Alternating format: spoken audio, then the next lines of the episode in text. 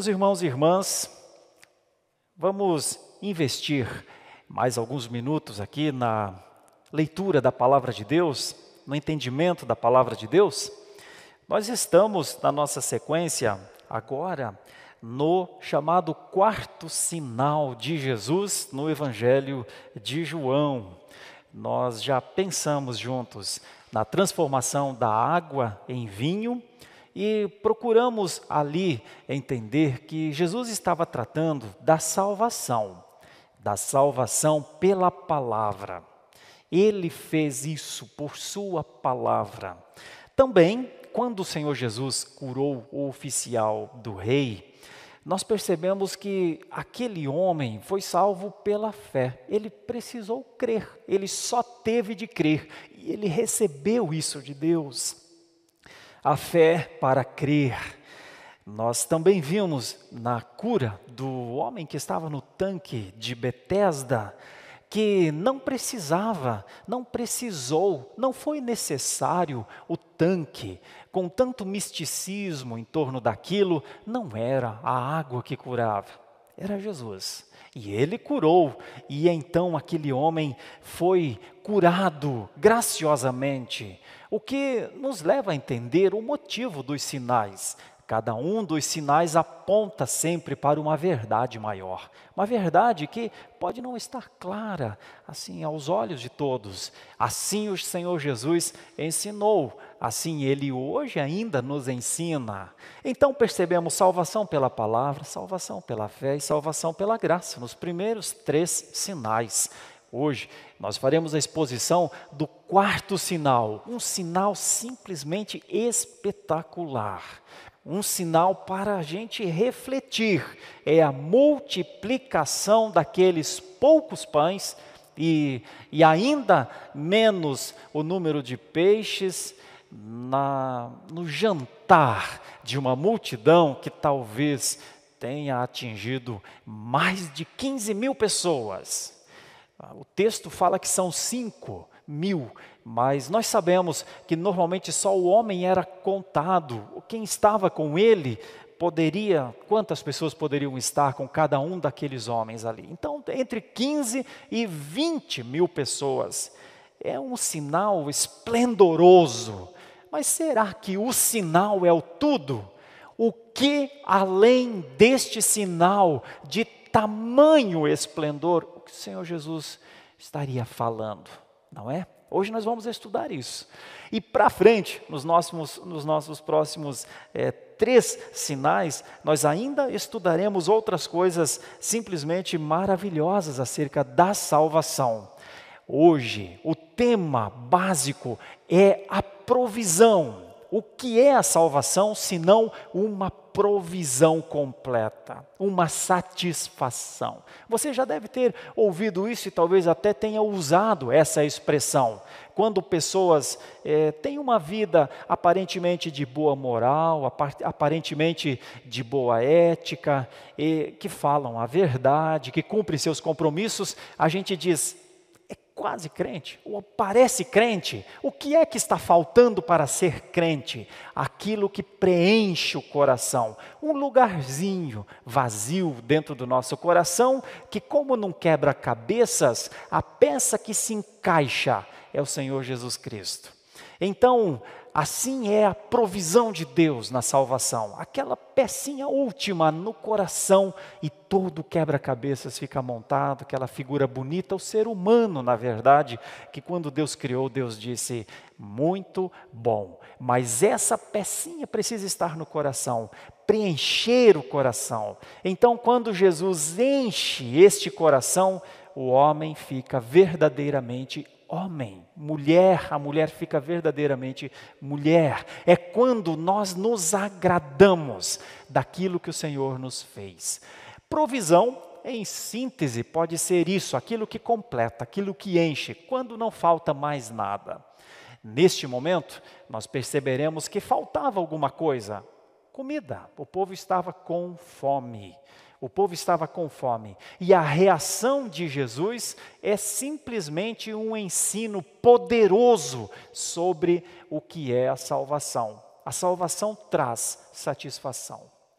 A salvação traz a provisão necessária.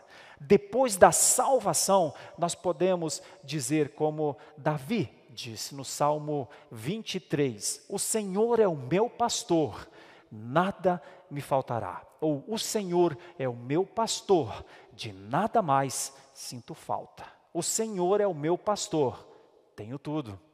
Percebe? Vamos pensar então nesse texto que está no Evangelho de João, no capítulo 6, dos versículos 1 a 15. Veja a beleza dessa passagem, também relatada por outros evangelistas, por Mateus, por Marcos, por Lucas, mas nós trabalharemos em João, por ser este um dos sete sinais de Jesus no Evangelho de João.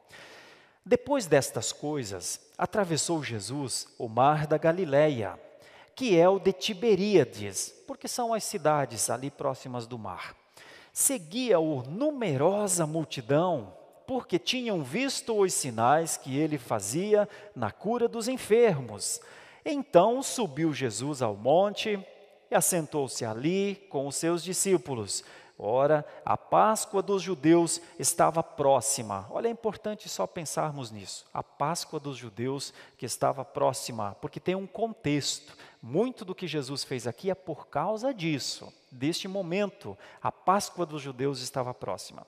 Dos versículos 5 para frente. Então Jesus, erguendo os olhos e vendo que grande multidão vinha ter com ele, disse a Filipe: Onde compraremos pães para lhes dar a comer?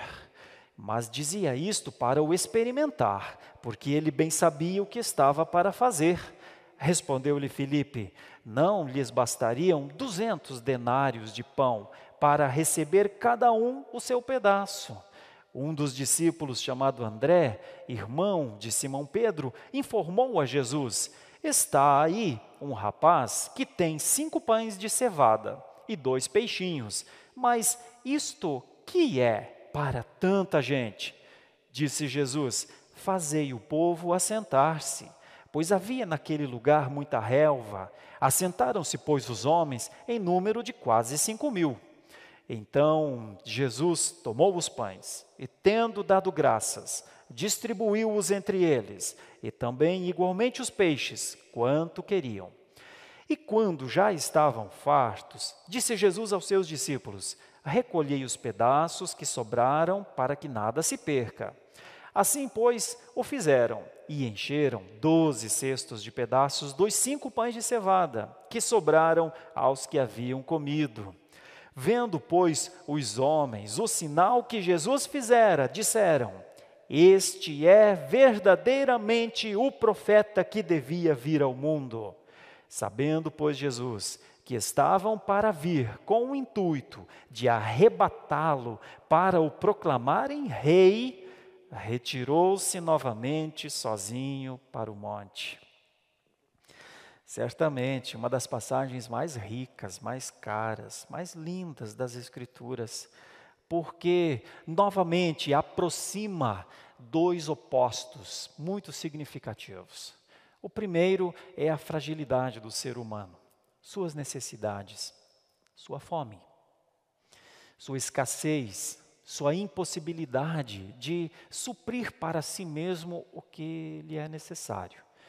De outro lado, a provisão impressionante, a provisão inimaginável. O que mais poderia vir de um poder como este? De alguns pães e alguns peixes o alimento para uma multidão, não é? Esses dois extremos são aproximados na pessoa de Jesus, que, obviamente, nos comunica um grande sinal que o Senhor Jesus tem poder para coisas assim. Se tem poder para isso, imagine se há limites para o poder de Jesus, não é? Você já pensou nisso? Pois bem, então vamos pensar no que foi esta provisão, a multiplicação dos pães e dos peixes aqui nessa passagem. De início, é importante analisarmos um contexto. Quando a gente chama é, de contexto, a gente quer dizer o que está se passando ao redor da passagem que estamos estudando.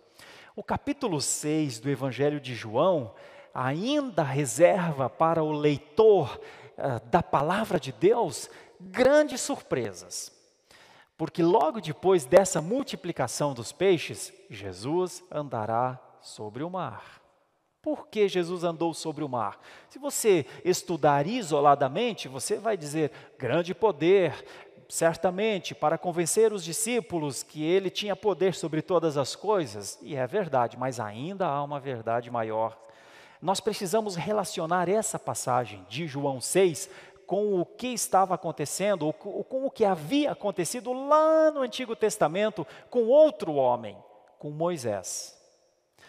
Você sabia que em determinado momento Moisés havia, é, como obediente ou por obediência a Deus, instituído a Páscoa? Isso foi lá quando o povo de Deus foi retirado do Egito, de Faraó, logo depois da décima praga. Foi estabelecida a Páscoa para comemorar liberdade. Percebe que aqui estava perto da Páscoa? Percebe que Jesus começa a relacionar o que passou com Moisés com este momento? Uma Páscoa, a Páscoa judaica lá do Antigo Testamento, que está sendo comemorada agora, está perto da Páscoa. Percebe? Por que Jesus anda sobre o mar? Porque logo depois daqueles grandes momentos, lá no passado, o povo de Deus não andou sobre o mar, só que o mar se abriu. Mas o povo de Deus andou no mar a pé enxuto. Percebe a relação? Quando o povo de Deus lá no deserto disse: Não temos comida, melhor seria voltar para o Egito e comer das panelas de Faraó. Escravo era melhor, era ser, é, melhor era ser escravo do que morrer de fome no deserto. Você lembra o que é que Moisés providenciou? Pelo poder de Deus, o maná, o maná e as codornizes. Vocês lembram? maná e codornizes. Olha a passagem, olha como a Bíblia se explica, olha como a Bíblia, para o leitor assíduo, tem sempre uma mensagem maior. O povo de Deus já havia experimentado uma Páscoa, o povo de Deus já havia experimentado o que era andar, atravessar o mar e chegar onde queria, né? vivo, são e salvo, e o povo de Deus já havia experimentado o maná. Agora Jesus está no monte, perto da Páscoa, daqui a, vai multiplicar pães e peixes aqui, daqui a pouquinho andará sobre o mar para encontrar os seus discípulos no barco, e depois, do versículo 22 para frente, vai dizer: Eu sou o pão da vida. Nossos pais comeram maná no deserto, mas eu sou o pão da vida. Percebe a relação? Veja como o capítulo 6 de João é rico.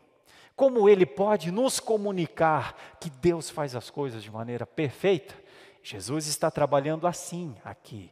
Por isso, este sinal da multiplicação dos pães e dos peixes tem muito a nos dizer sobre, sobre provisão.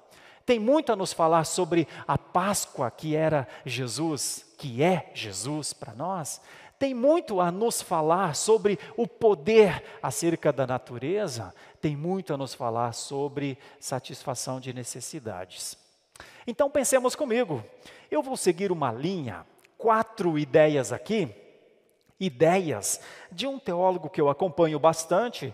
A gente nunca concorda plenamente com todos os teólogos. Nós vamos pensando, vamos é, captando, e nem eles concordam com tudo que nós pensamos. Mas, especialmente é, é, quando John MacArthur trabalha nesse texto, ele faz uma divisão que me chama a atenção, uma divisão quádrupla dessa passagem. Eu não utilizo as mesmas palavras de MacArthur, mas ideias semelhantes. Veja só, dá para perceber aqui quatro coisas. Primeiro, uma multidão muito inconstante. Seguia Jesus, mas por qual motivo seguia Jesus? Era grande a multidão, mas Jesus reage a, esse, a este segmento dessa multidão. Nós estudaremos por que Jesus considerou essa multidão inconstante nós vemos uma incredulidade nos discípulos. Quando Jesus diz, vamos providenciar pão para que comam, eles dizem, não dá para imaginar, isso não é possível, mestre, não temos condições. Então há sim um. Eles não conseguem perceber que Jesus poderia providenciar. mesmo já tendo acompanhado alguns outros sinais. Nós vamos perceber aqui uma incrível provisão. Olha, não, realmente não dá para imaginar como o Senhor Jesus fez isso. É uma provisão inesperada. E nós vemos aqui também uma inapropriada honraria no final.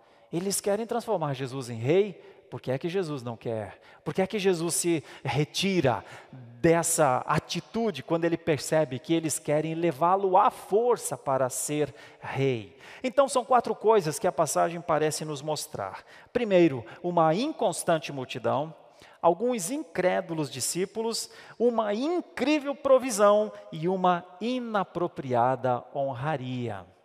Tudo isso como resposta a um sinal dos mais grandiosos na Escritura. Ao final, nós procuraremos pensar como é a nossa fé, porque a inconstante multidão parece que não possuía fé. Nós vamos perceber ou vamos revisar a nossa fé como discípulos.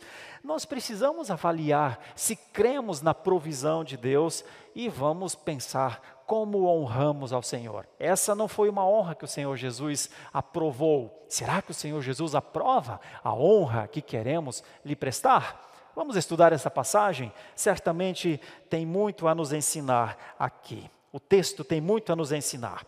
Veja só, dos versículos 1 a 4, então, quando eu digo que essa multidão parece demonstrar grande inconstância, nós percebemos que Jesus sobe a este monte. Essa é uma evidência que ele compara o seu ministério, que ele relaciona o seu ministério a Moisés. Moisés fez isso lá no passado. Da mesma forma, você sabe, nós temos os dez mandamentos dessa atitude. Deus disse: sobe ao monte, e Moisés foi. Agora, Jesus sobe ao monte. Lá também, o povo ficou embaixo esperando a palavra. A palavra veio, foram os dez mandamentos, o decálogo.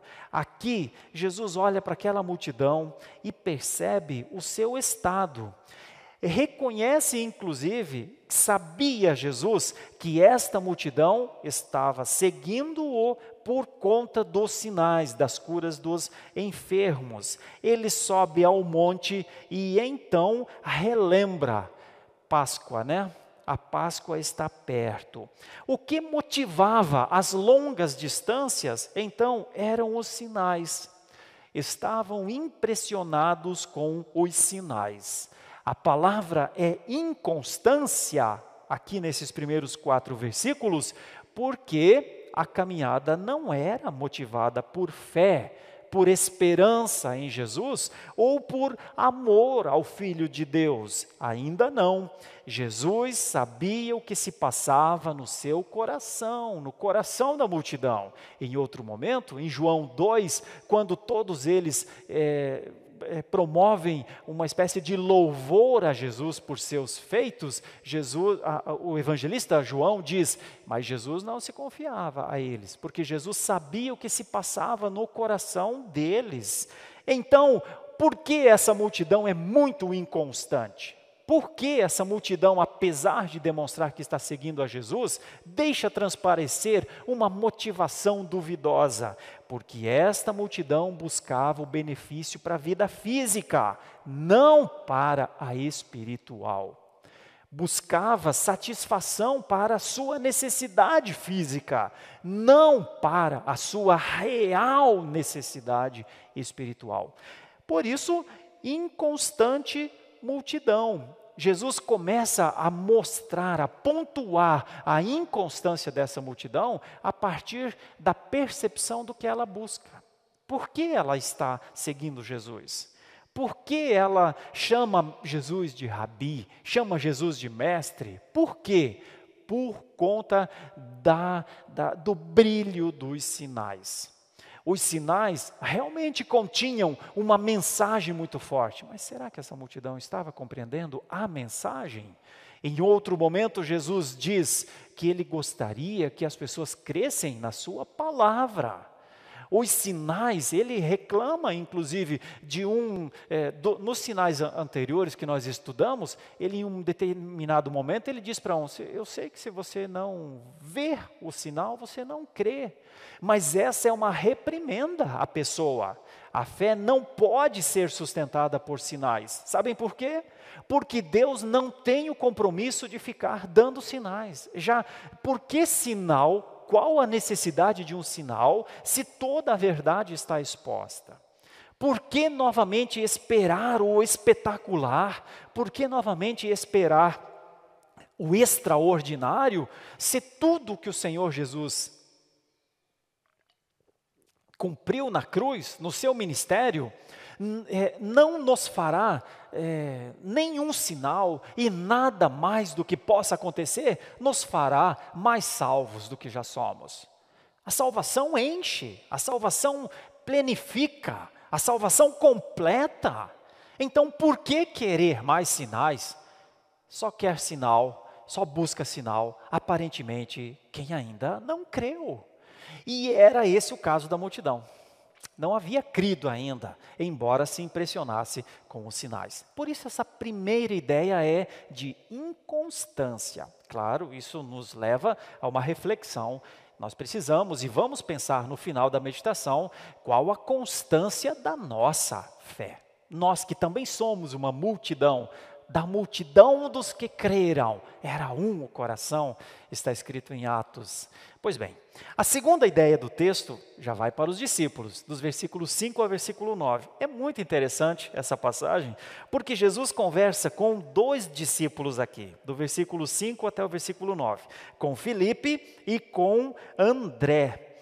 E ele pergunta: tem possibilidade de solucionar o problema que temos? As respostas dos dois são não. O primeiro diz: olha, é, é impossível solucionar. Ele diz que precisaria de muito dinheiro, ou seja, Felipe é prático nos cálculos, mas pessimista na conclusão. Não tem jeito. Filipe era de Betsaida, talvez 14 quilômetros de onde eles estavam. Por isso Jesus fala, provavelmente por isso Jesus fala com Filipe: Filipe, você que está perto da tua cidade, tem como a gente comprar pão para esse povo se alimentar? Jesus mostra sua misericórdia, esse, esse, povo está com fome, uma verdadeira misericórdia, diferentemente, claro, é, de uma frase atribuída a Maria Antonieta, talvez nem tenha sido ela que tenha falado isso, mas em algum momento é dito que no período da Revolução Francesa, alguém disse: é, Majestade, o povo tem fome e o povo não tem pão, e teria ela dito: Não tem pão, ó, oh, que comam brioches. Talvez não tenha sido é, realmente não tenha sido falada por é, Maria Antonieta, mas essa passagem já consta nos livros de Jean-Jacques Rousseau. Ele conta em um dos seus livros, ele diz que uma certa princesa haveria teria dito isso. Se não tem pão, por que não, comem, não brioches então? Uma completa demonstração de futilidade real, de desinteresse e de descaso pela necessidade. Né? Mas não foi assim que Jesus viu o quadro. Quando Jesus viu que eles não tinham o que comer, ele chama um dos seus discípulos e diz: Como a gente pode resolver este problema? A solução foi: não tem solução. Então o outro diz: Olha, ainda não é uma solução, mas tem um rapaz aí que tem alguns pães e alguns peixinhos, pães pequenos e peixinhos menores ainda, provavelmente no vinagre. Aquele menino estava com o seu lanchinho, com a sua merenda, né? Bom, é isso. Escassos recursos, então, para reais necessidades de uma multidão. Ingredientes ótimos para mostrar a incredulidade desses discípulos. Senhor, não tem jeito. Para que possam comer, não tem jeito. Percebe como Jesus vai conectar agora o sinal a Moisés, ao maná lá no passado? O povo também disse: não tem jeito, tem que voltar para o Egito, tem que voltar a ser escravo. Um povo que havia sido libertado, um povo que havia atravessado o mar, um povo sob as promessas, um povo sendo conduzido para a terra prometida. Dizer, temos que voltar, melhor seria voltar, ainda se revoltar contra Moisés? Pois é. É nesse momento de incredulidade dos homens que aparece a provisão de Deus. Quando as necessidades não serão supridas porque os recursos são muito escassos, aparece Deus, o sinal de Deus, a provisão. Então, fica claro aqui a incredulidade dos discípulos, e certamente isso nos leva há uma, há uma ideia sobre a nossa fé. Né? Será que nós também não precisamos de sinais para crer? Será que diante das situações em que estamos, ao invés de orar a Deus, Senhor, eu não vejo realmente solução, mas eu sei que o Senhor pode dar esta solução. Será que esse é o teor da nossa oração? Antes do desespero, porque o desespero é o ponto final de alguém que não tem mais esperança. Esperança é uma palavra bonita, mas às vezes ela se esvai. A esperança precisa estar conectada com a fé. Estes discípulos nos dão uma ideia de que o Senhor pode sim operar aquilo que muitas vezes o homem não vê, e isso é fé, escrito é pelo autor aos Hebreus. Né? Fé é a certeza das coisas que este olho não viu. E então chega o momento mais precioso dessa passagem, isso está nos versículos 10 a 13. Eu vou ler estes versículos porque é quando alguma coisa acontece. Eu chamo isso de incrível provisão, inimaginável bênção. Bom, mas ainda tem alguma coisa além da bênção, porque a bênção, o grande feito, era só um sinal. Só um sinal não era o fim, era o meio para que se cresce no que era a plenitude, o que era a provisão. Veja comigo, dos versículos 10 até o 13. Disse Jesus: Fazei o povo assentar-se, pois havia naquele lugar muita relva. Os estudiosos dizem que por isso provavelmente seja a primavera, março ou abril. Assentaram-se, pois, os homens em número de quase cinco mil. Os outros evangelistas também dizem isso, quatro mil e pouco. E eu lembro que isso queria dizer só os homens ainda, o número dos homens. Significa que as famílias, se houvesse famílias, estavam ali, não estavam sendo contadas, o número acresce muito.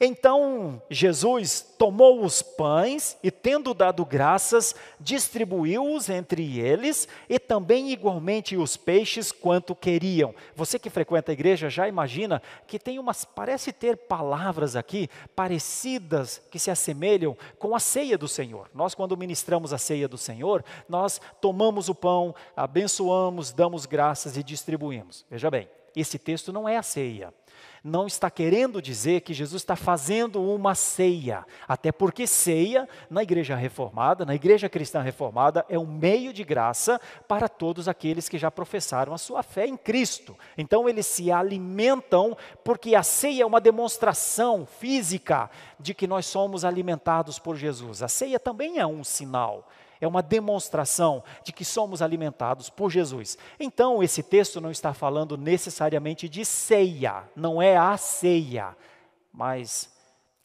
entenda comigo, é um sinal, não é? Não aponta para alguma coisa. Olha como Jesus trabalha o alimento que ele mesmo um dia será. Quando ele falar, quero que comam do meu corpo e bebam do meu sangue, e aquele que não fizer isso não tem parte comigo. Percebe? É um sinal. Tem uma relação, nas palavras tem uma demonstração, porque é isso que Jesus repete quando ministra a ceia aos seus discípulos depois. Olha a intensidade do texto. O texto não, tá, não está falando da ceia, mas aponta para uma ceia. É isso que ele faz. Quando ele toma os, pão, os pães, dá graças por isso, distribui com um detalhe.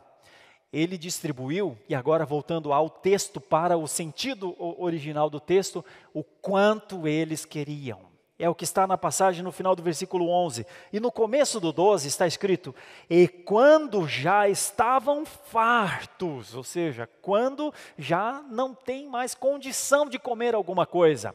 Parecido com o que aconteceu lá com as, com as codornizes.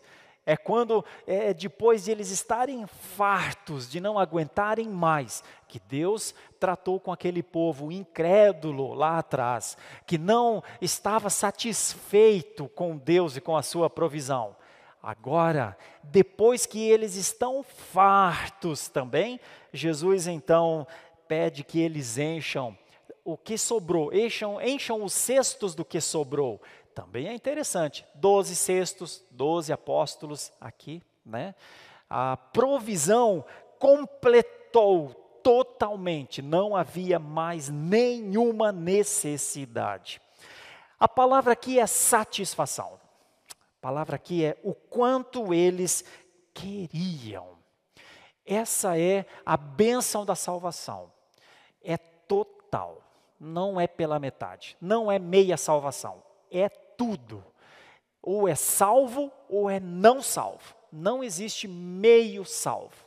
Existe crente ou não crente. Não existe quase crente, um pouquinho crente, sendo crente, experimentando o começo da fé. Não existe. É uma passagem assim, da água para o vinho, da doença para a cura.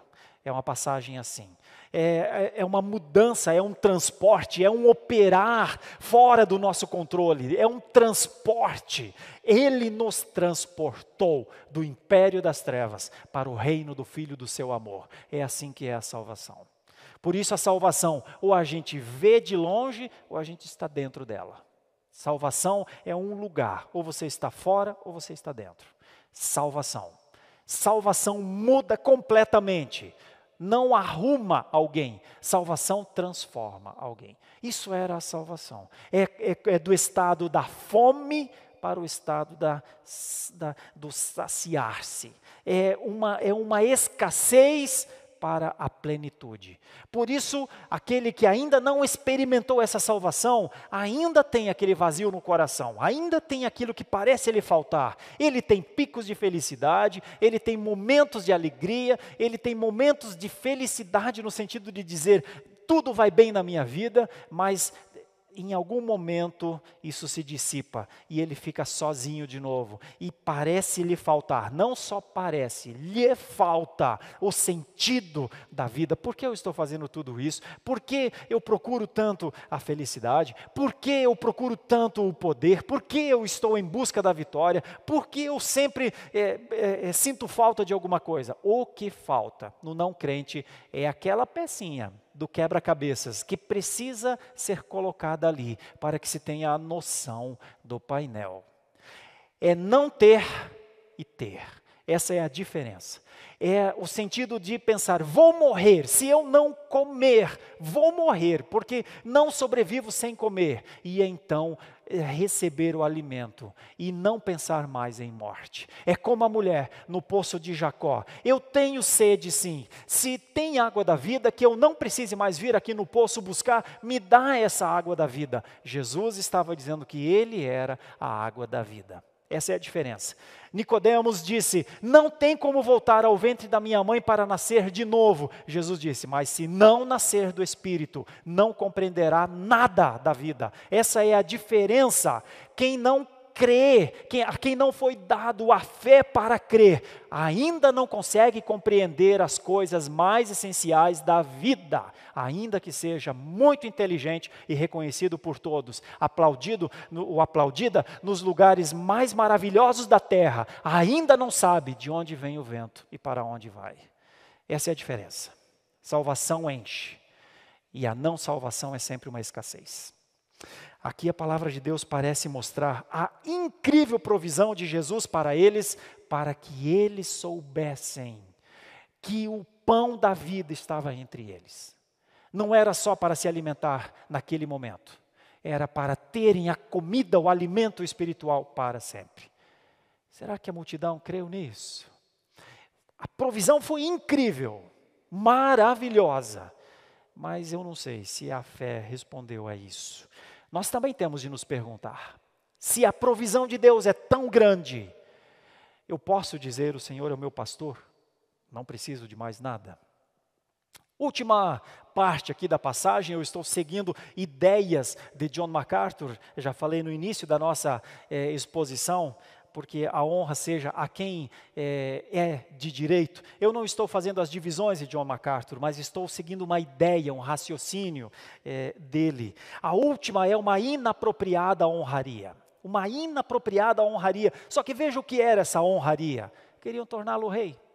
Nada melhor, não é? Um exército procurando um comandante para liderar os romanos tão opressivos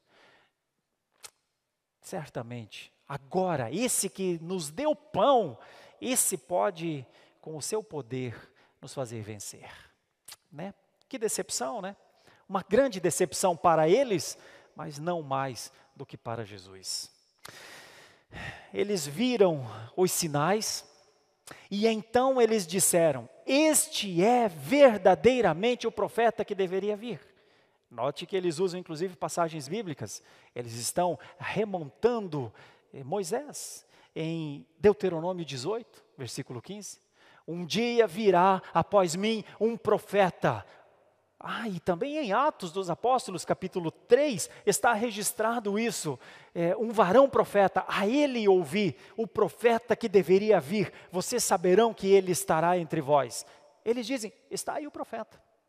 Mas qual é o problema dessa honraria inapropriada? Qual é o problema? O problema é o bem-estar social que eles querem.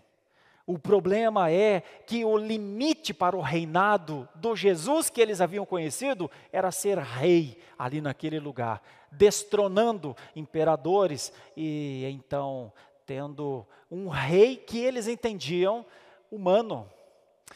Isso não era honra para Jesus. Assim como não era honra, não foi honra para Jesus, quando Pedro disse para Jesus, lá no Monte da Transfiguração, quando eh, Moisés e Elias estavam lá, ele disse: Vamos fazer tendas, eu faço uma tenda para cada um de vocês. Não era honra para Jesus, porque o Filho de Deus não cabe numa tenda porque o Filho de Deus e a sua glória e o seu reino não cabem num trono. Ali estava um pouco da glória de Cristo, do seu manto celestial. Por isso, não foi honra para Jesus ouvir aquilo de Pedro, assim como não foi honra agora ouvir deles: queremos que seja o nosso rei. Assim como não foi honra eles falarem quando Jesus, é, em outro momento, entra numa cidade, em cima de um animalzinho, e eles gritam: Hosana, bendito que vem em nome do Senhor. Porque eles queriam levá-lo ao trono, mas naquele momento Jesus desvia-se da multidão e vai ao templo orar. Percebe que algumas honras são inapropriadas? Essa foi uma honra altamente inapropriada, porque aparentemente mostrava uma evidência de manipulação. Eles queriam alguém que lhes ajudasse a cumprir seus propósitos, e Jesus é inimanipulável. Isso nos leva a algumas aplicações, claro, que nós já vamos pensar. Se a nossa fé em Jesus serve para manipular os poderes de Deus a nosso favor? Ou se ela serve para que nós sejamos moldados à pessoa de Deus e suas instruções. Eu quero concluir essa meditação então, é, uma vez que trabalhamos nessa manhã com estas ideias, uma inconstante multidão, é, alguns incrédulos discípulos, uma incrível provisão e uma inapropriada honraria quero concluir dizendo algumas coisas básicas. Jesus não é solução rápida de necessidades, meus irmãos. Jesus para ter saúde, Jesus para ter riqueza, Jesus para ter autoestima, Jesus para solução de casamentos quebrados, Jesus para nos ajudar a criar filhos, Jesus para nos fazer vencedores? Não. Foi isso que a multidão demonstrou com a sua inconstância. O legado de Jesus é outra coisa. O legado de Jesus é a alegria, a paz, o conforto do Espírito Santo. Jesus não é solução rápida para os problemas da vida, meus irmãos. Jesus é o alimento que satisfaz. Jesus enche o coração e somente Ele, como aquela peça do quebra-cabeças. Jesus multiplica, sim, o que nos falta, o que jamais conseguiríamos adquirir. Isso é Jesus. Quero aplicar rapidamente. Falamos aqui, pensamos na inconstante multidão. Poderíamos avaliar, revisar nossos propósitos. Por que seguimos a Jesus? Por que seguimos a Jesus? A multidão seguiu a Jesus porque esperava mais sinais de Jesus. Aparentemente, uma inconstância grande aqui. Por que seguimos a Jesus? Por quê?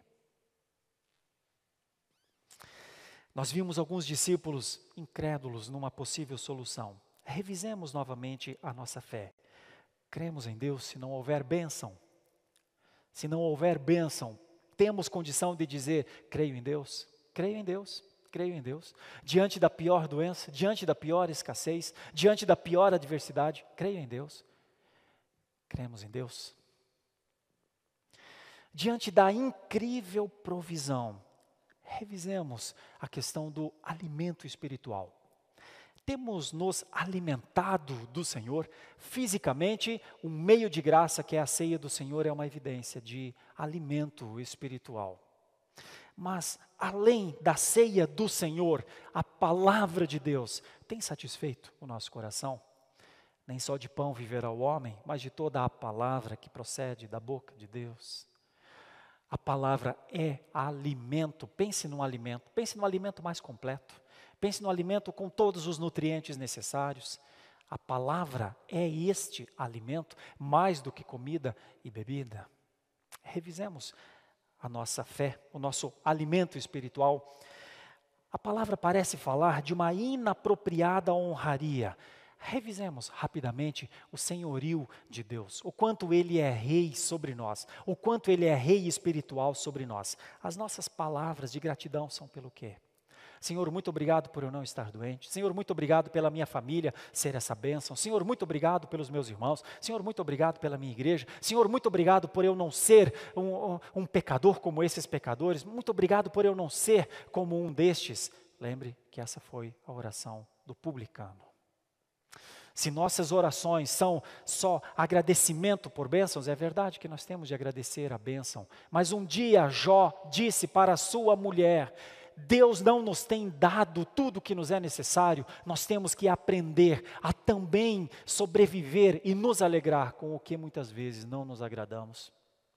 Lembre do que Paulo disse: aprendi a viver aprendi a viver. Então, aprender a viver tanto na escassez quanto nos, no, na satisfação é uma evidência de honra a Deus.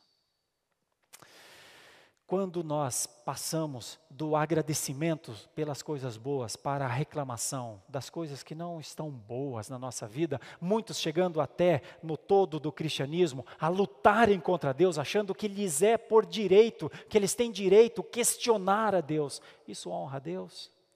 O Senhor que tudo sabe, que tudo pode e que tudo faz para a sua glória?